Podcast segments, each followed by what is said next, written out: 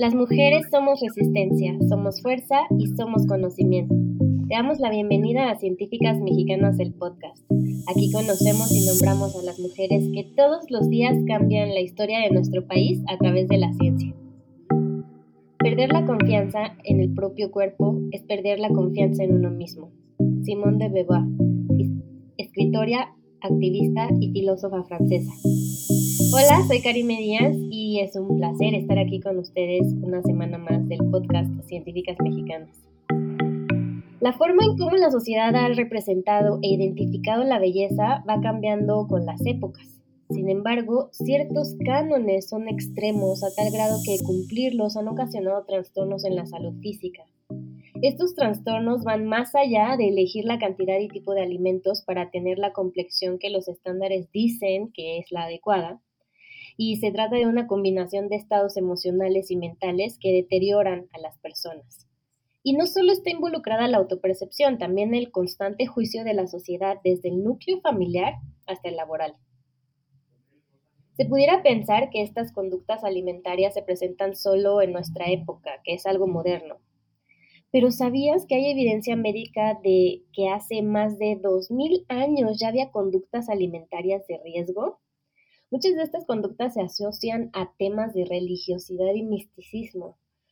Diversos estudios han encontrado algunas similitudes entre el comportamiento de hace siglos con el actual, como el ayuno intermitente, las purgas y la alimentación selectiva. Además, se ha encontrado que estas conductas van acompañadas de otros trastornos como el obsesivo compulsivo, y esto se traduce en un problema no solamente de salud física, sino también emocional y mental. Incluso se ha comprobado que la comida no es el elemento central, sino el regulador de las emociones y los pensamientos. En la comunidad de científicas mexicanas hemos leído casos donde nos cuentan sus conductas alimentarias y la falta de información al respecto. Por eso quisimos abordar este tema con una especialista en trastornos de conducta alimentaria o TCA por sus siglas. En esta ocasión platicaremos con Paula Durán, quien es psicóloga y especialista en intervención psicoterapéutica de adicciones. Y bueno, pues Paula, agradecemos muchísimo que estés aquí con nosotras y que hayas aceptado nuestra invitación. Hola, ¿cómo estás? Bien, aquí disfrutando ya de la temporada lluviosa. Sí, oye, y disfrutando de este ratito que tenemos. Pues sí, porque creo que tenemos un montón de cosas que hablar, pero antes, porque además es un tema que como dijimos en... Ay, es que están pasando los periquitos, espérame tantito. Además es un tema que como lo dije al inicio, en la comunidad hay, hay posteos recurrentes sobre algunas preguntas o sobre em, muchas inquietudes, entonces por eso lo quisimos abordar. Antes de que iniciemos, me gustaría por favor que nos platiques tú misma sobre tu trayectoria profesional y tus motivaciones para elegir la profesión que tienes. Claro que sí, con muchísimo gusto. Yo soy eh, egresada de la carrera de psicología y posteriormente hice una especialidad y una maestría en intervención psicoterapéutica de adicciones y después hice una especialidad en trastornos de la conducta alimentaria. Híjole, ¿por qué me, me interesé en esto? En sí la carrera siempre tuve la sensibilidad al respecto, pero sobre todo ya en mi maestría y en, en mis especialidades, siempre estuve muy cerca de este tema y personalmente, como, como sobreviviente de un, de un trastorno de la conducta alimentaria, quise poder ayudar a las personas con algo que yo no tuve, porque en su momento para mí fue muy, muy complicado encontrar a alguien que supiera manejar esto de, ahora sí que de muchas ramas, y quise poder brindarles a las personas que están pasando por esto algo que sé que necesitan y que sé que están buscando. Por eso fue fue esta sed de especializarme en esto. Qué interesante y a mí me encanta platicar con las mujeres que traemos aquí al podcast porque escuchar las motivaciones que las hacen tomar el camino que han tomado eh, a mí me llena de orgullo, ¿no? Saber cómo es que reconocemos nuestra propia historia y en ella volvemos a nacer para tomar un camino tan bonito como lo es eh, pues el camino científico desde muchísimas áreas, ¿no? Y la psicología, eh, digo, yo soy bióloga, pero la psicología no me es tan, tan eh, ajena, porque muchas amigas mías son psicólogas, entonces, eh, qué bonito lo que nos compartes. Em, y bueno, siempre que pensamos en trastornos de la conducta alimentaria, lo primero que se nos viene a la mente es anorexia y bulimia. Pero, ¿qué son estos trastornos? ¿Existen más o cómo, cómo los definiríamos? Claro que sí. Mira, o sea, para empezar a poder meternos en esto, tenemos que definir per se qué es un trastorno de la conducta alimentaria. Y tristemente se cree que un trastorno de la conducta alimentaria es un berrinche o es un capricho o es por moda. Y es justamente todo lo contrario. Tal cual, los trastornos de la conducta alimentaria tienen una clasificación dentro del manual diagnóstico que, por ponerlo en palabras muy simplistas, es como es como una es como una manera en la que nosotros nos ayudamos para diagnosticar a las personas. En este manual están todos los trastornos que pueden existir, por ejemplo, la depresión, la angustia, el trastorno, la, la ansiedad, perdón, el trastorno obsesivo compulsivo, para que se den una idea. Y dentro de esta clasificación están justamente todos y cada uno de los trastornos de la conducta alimentaria y tenemos que entender que un trastorno de la conducta alimentaria es algo que merma la, obviamente, la personalidad del individuo y la capacidad de socializar, de trabajar, de mantener relaciones. Por eso se le llama un trastorno, porque afecta diferentes áreas de la vida del individuo e inclusive puede llevar hasta la muerte. No sé si muchos sabían, pero eh, los trastornos de la conducta alimentaria son una de las principales enfermedades mentales que pueden llegar a causar la muerte. Y respondiendo ahora hacia tu pregunta, existen diferentes trastornos de la conducta alimentaria. Los que conocemos de cajón es la anorexia, la bulimia, cada uno de estos dos tiene dos subtipos. También existe el trastorno por atracón y aparte hay una clasificación específica que se le conoce como los TANES. Los TANES son los trastornos de la conducta alimentaria no especificados. Entonces, no nada más nos referimos a anorexia y bulimia, nos referimos a tres con una categoría específica y a los trastornos eh, no especificados como otra categoría que aquí entran muchísimos otros más. Oye, acá me surgió una duda porque eh, yo también soy sobreviviente de un trastorno Em, de la conducta alimentaria, pero además eh, estoy resolviendo mis problemas de ansiedad y depresión. Y en muchas ocasiones la ansiedad para mí se manifiesta precisamente en atracones. Y una de las cosas que hemos leído precisamente en la comunidad es que a veces, sobre todo cuando pues ya se abrió la convocatoria para X beca o no sé qué, se sienten tan ansiosas las compañeras eh, y las personas en general o que hay exámenes o como quieras. Y entonces lo que hacen es comer, pero comer mal y darse un atracón, por ejemplo, de tamales y, seguir trabajando. ¿Eso lo podríamos considerar dentro de este tipo de trastornos? Mira, para poder diagnosticar algo así como tú me lo estás diciendo, obviamente necesitaría muchísimos otros datos. Pero por lo que me estás contando, quizá pudiésemos llegar a inferir que estamos hablando de un desorden, no de un trastorno, o mejor dicho, dicho de otra, de otra manera, una mala relación con la comida. ¿Cuál es la principal diferencia entre un desorden y entre un, entre un trastorno que este es súper, súper importante de aclarar? Una persona que tiene un trastorno de la conducta alimentaria diagnosticado necesita cumplir con por lo menos dos de los criterios que están dentro de ese manual. Si no se cumplen algunos de esos criterios, o mejor dicho, a lo mejor hay patrones de conducta raros, como justo lo que me acabas de decir, estoy súper ansiosa y lo, lo canalizo a través de la comida, o a lo mejor estoy súper triste y me como unos tamales, como me lo acabas de decir. Aquí podemos hablar de un trastorno. Hay conductas, hay cosas que no deberían de estar ahí, pero no sucede a más, como que nos quedamos atorados en ese no pasa más. Sin embargo, si a esto no se le brinda la atención necesaria, puede llegar a convertirse en un trastorno. Entonces, imagínate la delgada línea y el peligro que existe justamente entre un desorden y un trastorno. Y aquí hay otro tema que, híjole, a mí honestamente me espanta muchísimo, que cada vez más los desórdenes y las conductas desordenadas son súper normalizadas en redes. Sí, eso es totalmente cierto. Incluso hasta hay memes, ¿no? Sobre Ajá. las cuestiones que no deberían ser un meme. Sí, sí, inclusive tú lo mencionaste perfecto en la, en la introducción, como que ahorita salir, no sé, a un desayuno con amigas y ver a la amiga que dice, no, es que yo no puedo comer porque estoy haciendo el ayuno intermitente de 20 mil horas, como que ya es muy normal y vemos mal a la persona que come, que come sin tapujos, que come de manera muy libre, ¿no?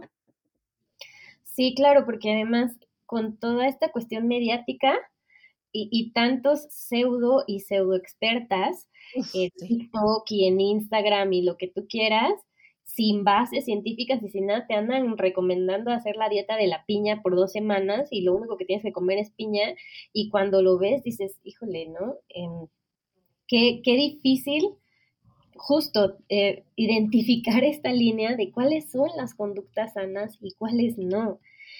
Em, y aquí me llama mucho la atención porque creo que pones el dedo en algo bien importante, como la salud mental siempre es fundamental. O sea, para, para identificar un trastorno, pues tenemos que recurrir a las y los especialistas, ¿no? Para, para recibir la ayuda adecuada.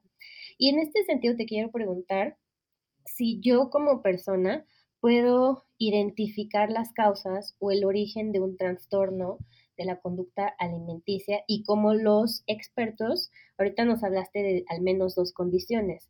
¿Cuáles serían? ¿De qué manera se identifica un trastorno de esta naturaleza? Mira, para que un profesional te pueda decir, tú tienes este trastorno en específico, obviamente no te lo puedes decir en una sola consulta. Tienes que ir a por lo menos mínimo cinco consultas y de ahí se puede hacer un diagnóstico. Sin embargo, tú, eh, ahora sí que de manera personal o en casa, ¿cómo poderlo identificar? Si tú lo estás viviendo o alguien cercano a ti lo está viviendo, es relativamente complicado y sencillo a la vez, pero quizá a lo mejor tú de manera personal te estás dando cuenta que te genera muchísima culpa comerte el pastel por decir un ejemplo, que no está en tu dieta o te estás cachando que ya no puedes no hacer ejercicio porque entra una culpa y una carga de conciencia enorme. Y si no haces ejercicio, entonces buscas la manera de compensarlo o de reponerlo en otro día. O a lo mejor ya saliste a comer con las amigas y disfrutaste muchísimo algo, pero estás buscando la manera de compensarlo. Una, una manera muy muy simplista en las que muchas veces les menciono de cómo darse cuenta que algo no está bien, es porque tu cabeza está enfocada 24/7 en comida. ¿Qué voy a comer? ¿Cómo le voy a hacer para comer? ¿Cómo le voy a hacer para no comer inclusive? ¿Cómo le voy a hacer para preparar? ¿A qué hora voy a comer? ¿Cuándo voy a hacer ejercicio? Creo que resumiéndolo, ese sería uno de los principales focos rojos a los que tendríamos que estar súper, súper atentos. O sea, ¿qué tanto pensamos en la comida y qué tanto nos incomoda o qué tanto forma parte de nuestro tiempo de pensamiento, ¿no? Exactamente, porque, híjole, no me gusta utilizar esta etiqueta, pero ahora sí que por fines didácticos utilicémoslo. Una persona normal no tendría por qué pensar en comida. O sea, la comida tiene que ser un momento de disfrute, de placer, de liberación. Y en el momento en que la empezamos a vivir como una amenaza y estamos enfocados 24/7, como te decía, en esto, entonces ya podemos hablar de un problema importante, o más bien no importante, sino algo a, a lo que hay que ponerle la atención necesaria. Vaya, qué complicado porque además, pues regresamos, ¿no? Cómo es que las modas, pues todo el tiempo nos están hablando de comida. Abrimos las redes sociales y hay posts, posts sobre comida. Eh, eh, encendemos la televisión y hay cosas sobre comida. No solamente para disfrutar la comida, sino también como para reforzar los cánones de belleza y qué es sano y qué no es sano. Y qué complicado en estos tiempos, ¿no? Tener ese criterio. Pero e, en este caso, ¿cómo sería el diagnóstico y con qué especialista tenemos que acudir para obtener uno? ¿Solamente son las y los psicólogos o podríamos ir, no sé, por ejemplo, con eh, alguien que estudió nutrición o con quién deberíamos acudir? Mira, de primera mano, quien puede darte el diagnóstico de un trastorno de la conducta alimentaria es un psicólogo o un psicoterapeuta acompañado del psiquiatra. Y aquí, híjole, entramos como en otro tema en el que ni siquiera voy a, mover tanto, pero muchas, veces vemos el acudir con el psiquiatra como lo último y algo que está súper mal y está súper penado y la verdad es que no. Eh, el medicamento psiquiátrico no te va a resolver, porque no me parece que sea así, pero te va a dar un empuje importante. Y regresándome, para no desviarme del tema, quien te tiene que diagnosticar es un psicoterapeuta o, o más bien, y un psiquiatra. porque hago la puntualización específica y para nada estoy haciendo de menos ni juzgando ninguna profesión? Sin embargo, tristemente en México son muy pocos los profesionales que están capacitados o inclusive que tienen el conocimiento sin estereotipos de hacer un, un diagnóstico de un trastorno de la conducta alimentaria. No sabes la cantidad de, de pacientes que han llegado a mí que un, médico, por ejemplo, nunca supo diagnosticarlos o nunca les dio la, atención necesaria porque era muy fácil decir, pues come ya. O la cantidad de chicas que me dicen es que mi nutriólogo, me, mi nutriólogo, nutrióloga, me aplaudía el no comer por, por varios días o me aplaudía eh, estos famosos, eh, los cheat meals o los, los días de comer, de comer mal. Entonces, quien te tiene que hacer el diagnóstico es el psiquiatra y o, mejor dicho, el psicoterapeuta. El tratamiento sí tiene que ser en conjunto, tiene que ser principalmente tu psicoterapeuta, tu psiquiatra, si así lo decides, que sería lo mejor, y quizá un nutriólogo o un médico internista. Ok, entonces, ay, y una vez más, en este tema nos damos cuenta cómo es que la interdisciplina, la multidisciplina influye un montón en un diagnóstico, ¿no? Y justo a veces, eh, desafortunadamente, pues sigue habiendo muchísimas personas profesionistas que no tienen la preparación para tratar este tipo de casos que además son sumamente delicados que amenazan la salud de las personas. Em, yo me acuerdo que cuando era adolescente, incluso había blogs que hablaban de Ana, que era la bulimia, es la bulimia, y eh, eh, Ana, perdón, la anorexia, y Mía la bulimia. Y entonces tú te los encontrabas como el blog de Ana y entonces te daban una serie de tips de cómo em, incentivar estas conductas espantosas. Pero era difícil encontrarlos, ¿te acuerdas? Sí, era, era muy difícil, era muy difícil porque además, este, no, sé, en aquel momento eh, llegaban a tirar estos blogs, sea, los identificaban y los podías reportar no sé a dónde, no había policía cibernética, pero, sí era complicado. Donde más se movían, me acuerdo, eran MySpace. Entonces, sí, sí, sí. Eh, pues leyendo todos estos tips y bla, bla, bla que, decían que Ana y Mía eran tus amigas, surge la duda de si una sola persona puede presentar bulimia y anorexia, anorexia, perdón, o son excluyentes, o sea, solamente o bulimia, que es eh, provocarte el vómito, o la anorexia, que es esto de dejar de comer. Eh, alguien puede presentar los dos o, solamente es uno, o eh, tú decías que no solamente son estos trastornos, puede haber una combinación. Es una excelente pregunta y solamente para hacer una puntualización acá, porque es bien importante tenerlo en cuenta. Acuérdense que de anorexia y de bulimia hay subtipos. En la bulimia existe el subtipo purgativo y no purgativo y dentro de la anorexia existe el subtipo restrictivo y purgativo. O sea, tenemos que entender que, por ejemplo, la, la persona que sufre de anorexia, no nada más la ves eh, la ves purgando o no nada más la ves no dejando de comer. Y justamente lo mismo con la persona que sufre bulimia. No nada más la vas a ver purgando, no nada más la vas a ver no purgando. O sea, hay diferentes comportamientos, pero regresando un poco a tu pregunta, sí y no. Existe algo que se llama en inglés, por no encontrar una mejor traducción, que es el crossover diagnosis.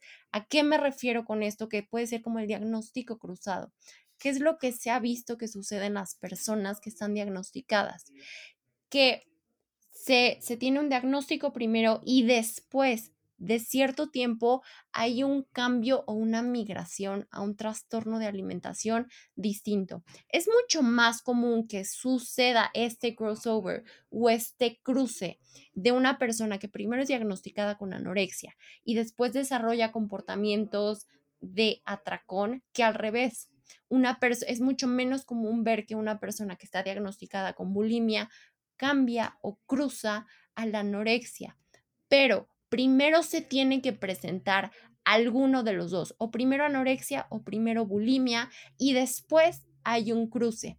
Otro dato también súper, súper importante y súper interesante que te puedo dar es que se ha visto que las personas son mucho más propensas a hacer este cruce entre diagnóstico u otro en los primeros cinco años del diagnóstico. O sea, a lo mejor tú desarrollaste o más bien te diagnosticaron con anorexia y antes de esos cinco años cruzaste a la bulimia. Sí puede suceder que haya un cambio, pero primero te tienen que diagnosticar con uno o tienes que presentar conductas de uno y después migrar a otro.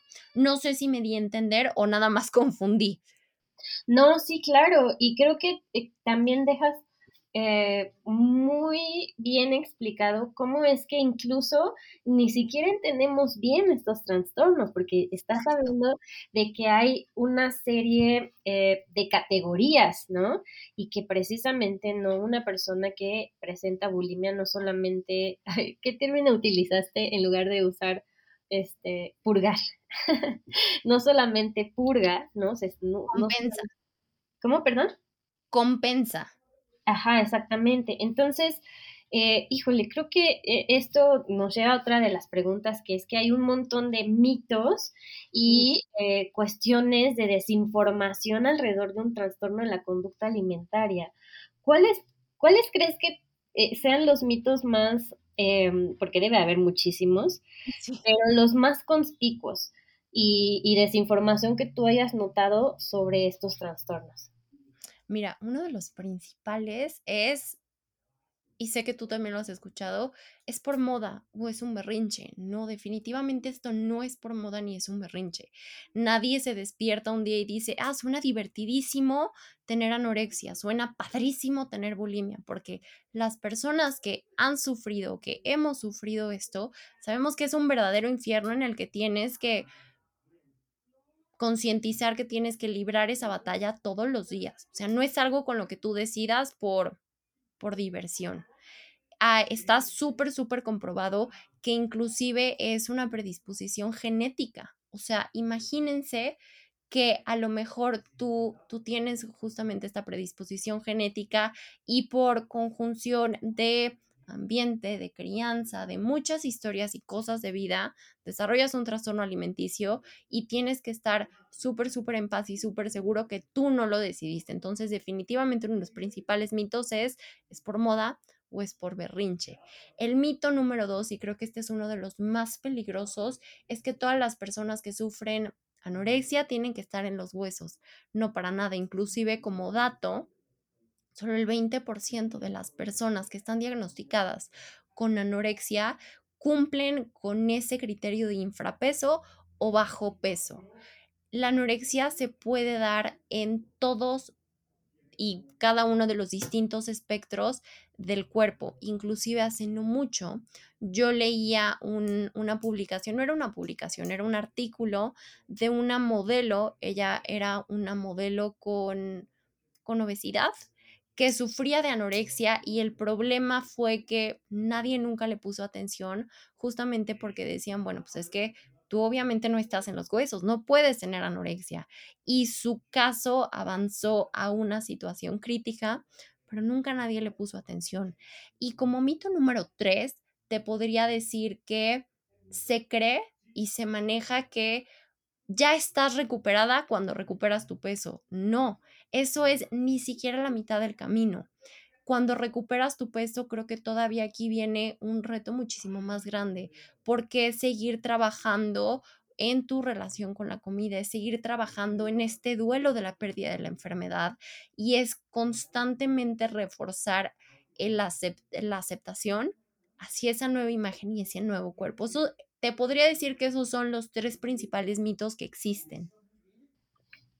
Híjole, creo que aquí nos acabas de hablar de algo que nos haría para otro episodio, que es precisamente el cómo es que culturalmente no se reconoce la diversidad de cuerpos que hay, ¿no?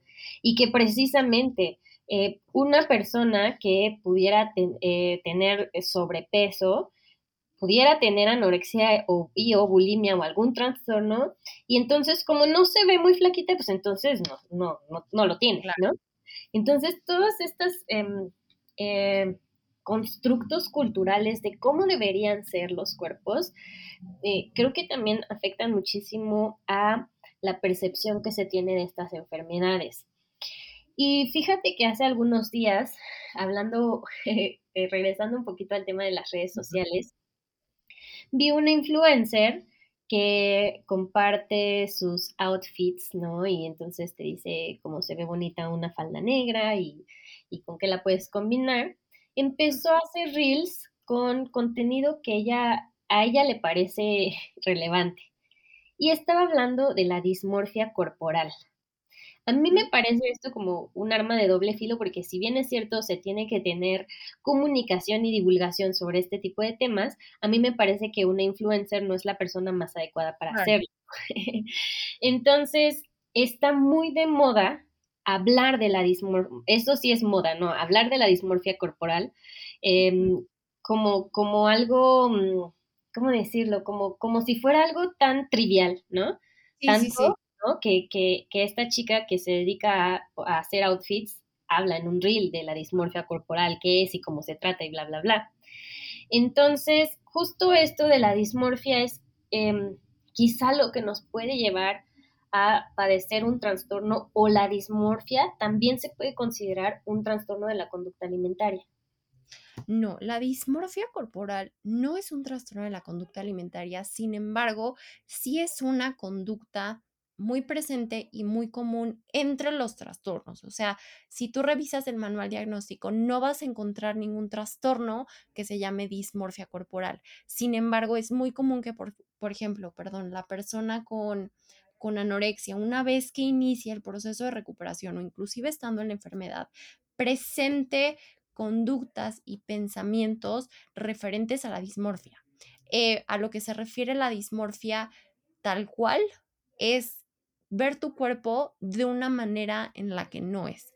Y una de las conductas que son muy feas y, muy raras de la dismorfia es no, no poder ver, por ejemplo, cuál es tu talla. O sea, si tú vas a comprar ropa y no te la pruebas antes, dices, ah, sí, claro, estos pantalones me quedan perfecto y después cuando te los pruebas te das cuenta que son tres tallas más grandes. Ese es uno de los patrones que podríamos hablar de la dismorfia, pero la dismorfia es muy común que se presente en los trastornos de la conducta alimentaria y aparte aquí viene una conducta compensatoria o mejor dicho, una conducta que funciona para disminuir la ansiedad que que provoca la dismorfia, que es el famoso body checking. El body checking consiste justamente en estar checando o estar revisando constantemente tu cuerpo. No sé, a lo mejor te estás midiendo las muñecas con las manos o te buscas tu reflejo en cualquier lugar porque crees que de esa manera vas a disminuirte esa angustia y esa, ansiedad, perdón, que sientes por creer e imaginar que quizá estás más gorda, por utilizar esa palabra, o que esos pantalones que traes puestos se te ven horribles. Si si yo hago esto, si yo me veo en el espejo y me checo las muñecas y hago esto, esto y lo otro, entonces ese pensamiento va a desaparecer. Y lo que sucede es justamente lo contrario. Conforme tú te vas acercando más a me reviso, hago esto, hago lo otro, la ansiedad va aumentando. Entonces se vuelve un ciclo terrible entre dismorfia y body checking y conducta compensatoria que es necesario atender en consulta. yo creo que muchas nos hemos sentido identificadas con esto o identificamos a las amigas, ¿no? Que lo hacen, que siempre eh, estamos en un grupo de personas y entonces todo el tiempo está preguntándote cómo se ve, si no se le sale mucho la lonja, o hace ese tipo de comentarios de, ay, mira qué choca estoy sentada, se me ve un buen la lonja, ¿no? Y ese tipo de cosas que regresamos, lo normalizamos un montón y no deberíamos, ¿no? Eh, pues nadie debería estar juzgando nuestros cuerpos y mucho menos nosotras mismas. Creo que es un proceso, como ya bien lo mencionaste, súper doloroso. Em, hay algo que se llama trastorno alimentario no especificado. ¿Qué diferencia tiene con un trastorno de la conducta alimentaria? Esta también es una excelente pregunta. Esos son los TANES, que como comúnmente se les conoce, que yo les mencionaba en un principio. ¿Qué es lo que pasa con esta clasificación? Que aquí están puestos todos esos trastornos que quizá no cumplen con el total de los criterios. Aquí está ubicada la anorexia típica, la bulimia nerviosa de baja frecuencia, el, el trastorno de pica, el trastorno de el comedor nocturno, ¿qué es lo que pasa con esto? Por ejemplo, en la anorexia típica, la persona no cumple ni con el criterio de bajo peso, que era lo que yo les decía hace rato, y tampoco ha perdido su menstruación. Lo que pasa con la bulimia de baja, de baja, de baja frecuencia, perdón, es que los, los atracones o las purgas no se han presentado por ese criterio de más de tres meses. El comedor nocturno es esa persona que tiene justamente despertares nocturnos y se despierta a comer y muchas veces la persona reporta que no tiene recuerdo de esto. Estos son algunos de los que se pueden mencionar, pero si se fijan, hay cosas que se, que se les quitan, por ponerlo así, que no les permiten entrar dentro de un, de un diagnóstico específico de anorexia o de bulimia. No sé si me expliqué. Sí, claro. Em, es que, insisto, hay un montón de cosas que, desconocemos y creo que el tiempo del podcast es limitado, pero nos, estás dejando muy claro un montón de cosas que nos generan además mucha incertidumbre. Em, y hablando también, o regresando un poquito a esta cuestión de los mitos y todo, y recordando, ¿no? De cuando yo también viví este episodio, pues fue en mi adolescencia. Y precisamente la Secretaría de Salud reporta que cada año eh, los jóvenes entre 12 y 25 años presentan estos trastornos. Pero son solamente de este grupo de edad o alguien mayor o adulto mayor o más temprano, no sé, infancias, podrían presentar estos trastornos? Sí, claro que sí. O sea, sí, sí es necesario hacer la puntualización. En menores de edad, bueno, no en menores de edad, en la infancia, tendrían que ser catalogados tal cual como un trastorno de la conducta alimentaria de la infancia. Aquí es otro tema muy distinto, súper profundo. Y en, en personas mayores, claro que sí, inclusive no es que sea más o menos común, sin embargo, es menos atendido que personas entre sus 30, 40, 50 años vuelvan o inicien con un trastorno de la conducta alimentaria, conducta alimentaria, perdón, pero no es tan escuchado porque justamente estas personas por temor por pena no se atienden, no lo mencionan, no le brindan la suficiente atención por pensar, bueno, yo ya soy un cuarentón, una cuarentona, a mí ya no me toca esto, o inclusive hace no mucho escuchaba una persona decir, bueno, yo tengo treinta y pico años, pues a mí ya no me toca recuperarme, ya no me lo merezco, pero sí, definitivamente se puede llegar a presentar mucho antes o muchísimo después de los 25 años qué fuerte de que creemos que no nos merecemos algo fundamental como la salud, ¿no? Claro. Em, y ahorita que mencionabas esta parte de, pues también, o sea, a cualquier edad podemos presentarlo. Eh, si nosotros identificamos que conocemos a alguien que podría tener un trastorno, ¿cómo sería la mejor manera de apoyarlo o cómo podemos intervenir para que esta persona pues busque ayuda? Híjole, qué, qué buena pregunta y qué tema tan profundo. Para empezar, tenemos que entender, y esto es algo bien difícil de entender, que tú no tienes el poder suficiente para hacer cambiar a la persona o para hacerla consciente de su problema. Si la persona no quiere ser consciente y está completamente negada, así tú te desvivas y te rasgues las vestiduras porque te escuche, no lo va a hacer.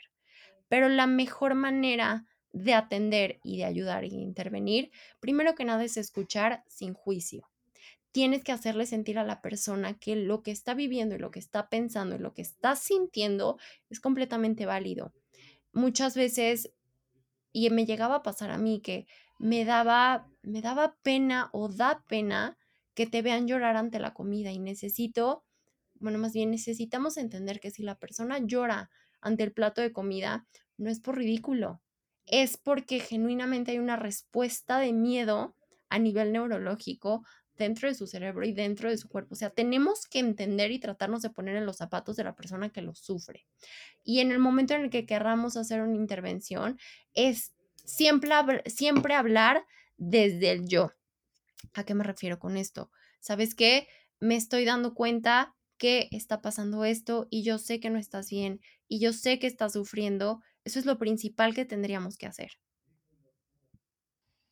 Ay, creo que la comunicación asertiva siempre en estos casos es fundamental, porque precisamente como lo como muy bien lo apuntas, es muy complicado tratar de intervenir en las decisiones personales de alguien, pero también es muy común que querramos hacerlo porque la persona nos importa. Claro. Entonces, creo que conocer estas, em, esta manera en la que lo estás diciendo ayuda muchísimo cuando pues queremos que alguien se recupere de algo como, como esto, que además puede ser muy grave. Eh, en este sentido, te quería preguntar también sobre el tratamiento. ¿Cómo es el tratamiento para, para cada tipo de trastorno? Y si algo bien importante que también hemos leído en la comunidad, sobre todo por el ritmo de vida de las mujeres en la academia y en la ciencia, es si es posible recibirlo en línea, porque ahora también con la pandemia, muchas y muchos psicoterapeutas siguen dando sesiones en línea. Pero en el caso de estos trastornos, ¿será posible hacerlo? Y por otro lado también, eh, ¿quién te dice, así como ya estás totalmente recuperada o recuperado este, de este trastorno? Como ya estás curado, como ¿quién, quién te dice que la varita mágica ya funcionó?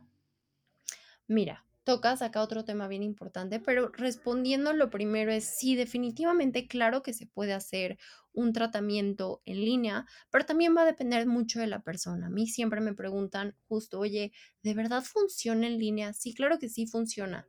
Pero si tú no te acomodas o de plano no te gusta, entonces no es para ti y no es porque seas el bicho raro. Simple y sencillamente requieres de la atención presencial o del contacto físico y se vale.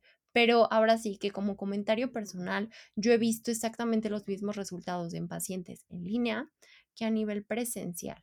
Y cómo es el tratamiento de cada, de cada trastorno, justamente aquí depende de cada trastorno, pero, y esto es más destacado, depende de cada historia de vida, porque a lo mejor tú puedes tener el mismo diagnóstico de anorexia que yo, pero tu historia de vida y tus experiencias han sido distintas y por eso requieres de atención distinta. Pero acuérdense, la atención tiene que ser multidisciplinaria. Psiquiatra, psicoterapeuta, médico y nutriólogo. Y después, híjole, me preguntaste otra cosa que se me hace a mí súper interesante y un tema súper, súper peleado, de si puedes estar 100% recuperada y olvidarte de tu trastorno de alimentación. Hay personas que te dicen que sí, hay personas que te dicen que no. En lo personal, yo creo que no, no te puedes, no te puedes recuperar al 100% porque esto no es una gripa. Y esto quizá lo hablo un poco más como adictóloga que como especialista en, trastornos de la conducta alimentaria. Todos aquí dominamos que una adicción no se cura y el que es adicto tiene que aprender a vivir con su adicción toda, toda su vida. Es exactamente lo mismo para una persona con un trastorno de alimentación. Puedes recuperarte y salir adelante, pero tienes que estar toda tu vida muy al pendiente de que esto no se vuelva a salir del corral, por así decirlo. Pero hay una diferencia enorme entre estar eternamente en recuperación o estar recuperada. ¿A qué me refiero? La diferencia principal es que la persona que esté eternamente en recuperación es la que dice, bueno, ya como bien, pero ahora me dedico a hacer ejercicio de manera desbordada. Bueno, ya como bien, pero soy vegetariana o soy vegana y no es por juzgar a ninguna de estas, de estas dos creencias, pero tristemente muchas personas que están en este proceso se refugian en esto porque les brinda el mejor pretexto para seguir restringiendo. Y la diferencia entre estar recuperada, pero estar al pendiente de ti es el decir, ya, ya no le tengo miedo a la comida, ya he recuperado mi relación con la comida, ya no compenso, ya no hago ejercicio, pero detecto cuando algo me está moviendo. No sé si me expliqué. Sí, por supuesto. Yo ahorita mientras estabas hablando, eh, identificaba mucho como algunos fantasmas que quedan, ¿no? Que es justo, y, no lo había relacionado, ¿no? Es justo como afortunadamente no tengo ninguna adicción, pero lo veo así, ¿no? Como cuando a un exalcohólico va a una fiesta y le ofrecen una copa y dice que no y está seguro de decir que no, pero siempre hay ese fantasma atrás, ¿no? Como, como en las películas del diablito y el angelito que está de un lado y del otro, siempre está ese, fantasma, ese diablito, no sé cómo llamarlo, que está ahí como, ¿y qué tal si sí? ¿No? Eh, y ahorita que decías, eh, eh, coincido plenamente contigo, ¿no? siempre está el eso, o el culparte de, híjole, hoy no hice ejercicio, y ese, esa cuestión de repetirlo en tu mente, no hiciste ejercicio, hoy no hiciste ejercicio, no hiciste ejercicio, como si saltarte un día de ejercicio de tus ejercicios normales hiciera que subieras de peso mil kilos, ¿no? Claro. Entonces, sí, te, te doy toda la razón porque en mi experiencia, pues sí, justo quedan, quedan esas secuelas y queda esa, eso que tienes que vencer todos los días, ¿no? Em, hace ratito les hablé de la influencer que, a mí me gusta mucho su, su, canal en Instagram sobre las recomendaciones que hace de outfits y tal. Y justo su justificación para empezar a hablar de este tipo de trastornos, pues es el movimiento body positive, ¿no? Eh, que ahora lo vemos en todos lados, eh, cada vez hay más, em, y yo lo celebro mucho, ¿no? Que cada vez en medios hay, por ejemplo, esta, eh, son más visibles la diversidad de cuerpos de la que hablábamos hace rato. ¿Ha tenido algún efecto este movimiento social para hacerle frente a los trastornos de conducta alimentaria? ¿Qué piensas? Sí, definitivamente sí. Y bueno, este, este movimiento también es otro tema que aquí sí tengo que decir abiertamente, yo no soy la mejor persona para hablar del movimiento, pero yo sé que eso es completamente aparte, pero sí, ha tenido gran impacto. Podría decir que para bien y para mal, pero me voy a enfocar en el en lo que he hecho bien. Lo que he hecho bien es que gracias a esto muchas personas han salido a decir, oye, justo lo que hablamos hace rato, yo no cumplo con este criterio de infrapeso, pero yo sufro de esto. ¿Y por qué por tener sobrepeso u obesidad a mí no me vas a no me vas a prestar la atención suficiente. Ha abierto mucho el canal para que más personas levanten la voz sobre la negligencia, inclusive la discriminación que existe en personas que sufren de un trastorno de la conducta alimentaria, en sobrepeso u obesidad. Y creo que también ha beneficiado muchísimo para que aquellas personas que están luchando con la imagen corporal diariamente se den cuenta que se puede ser feliz con lo que tienes ahora. Se puede ser feliz con tu cuerpo y aprender a aceptarlo en, en cualquiera de los dos espectros de la delgadez o del sobrepeso. Esos han sido, creo que, dos grandes de los beneficios que al menos yo les pudiese hablar que ha traído este movimiento. Muchas gracias por compartirnos tu opinión.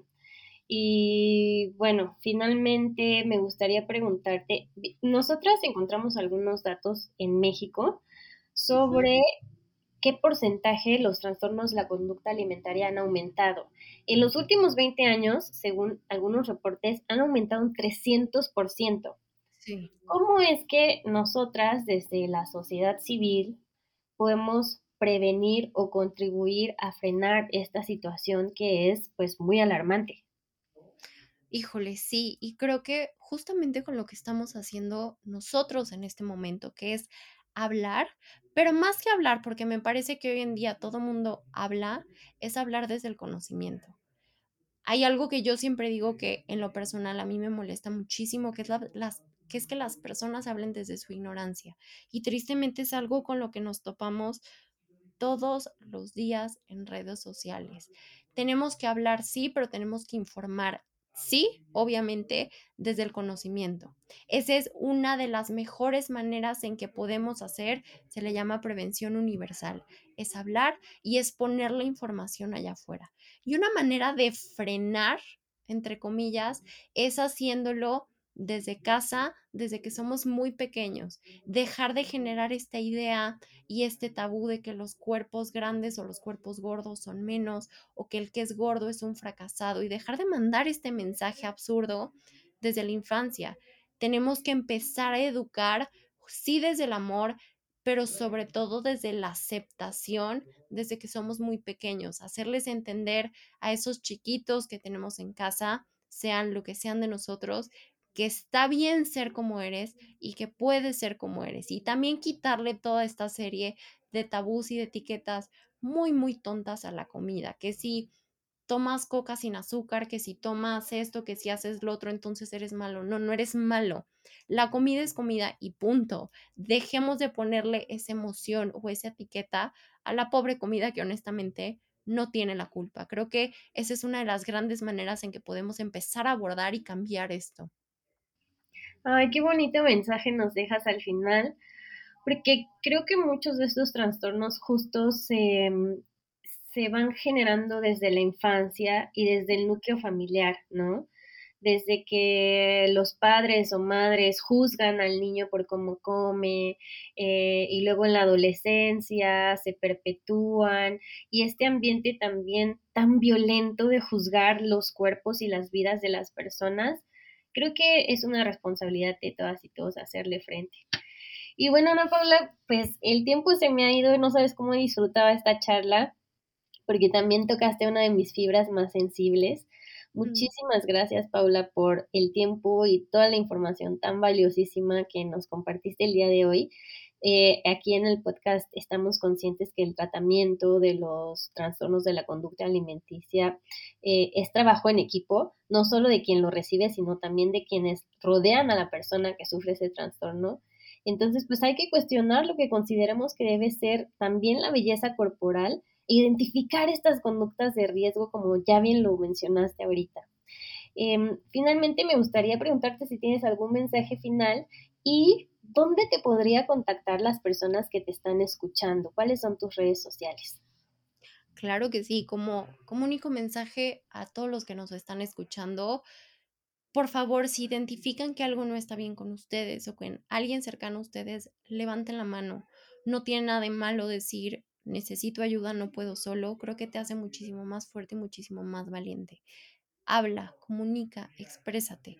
Me pueden encontrar en Instagram como arroba psico-alimentando vidas, en TikTok también arroba psico-alimentando vidas, en mi página web www.alimentandovidas.com.mx.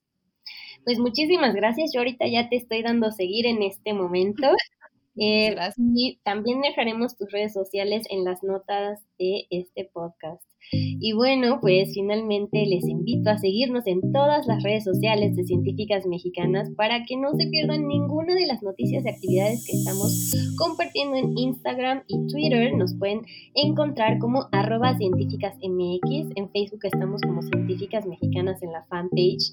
Pero si tú también eres científica mexicana, pues únete a nuestro grupo privado de Facebook. Nos encuentras como Comunidad Científicas Mexicanas.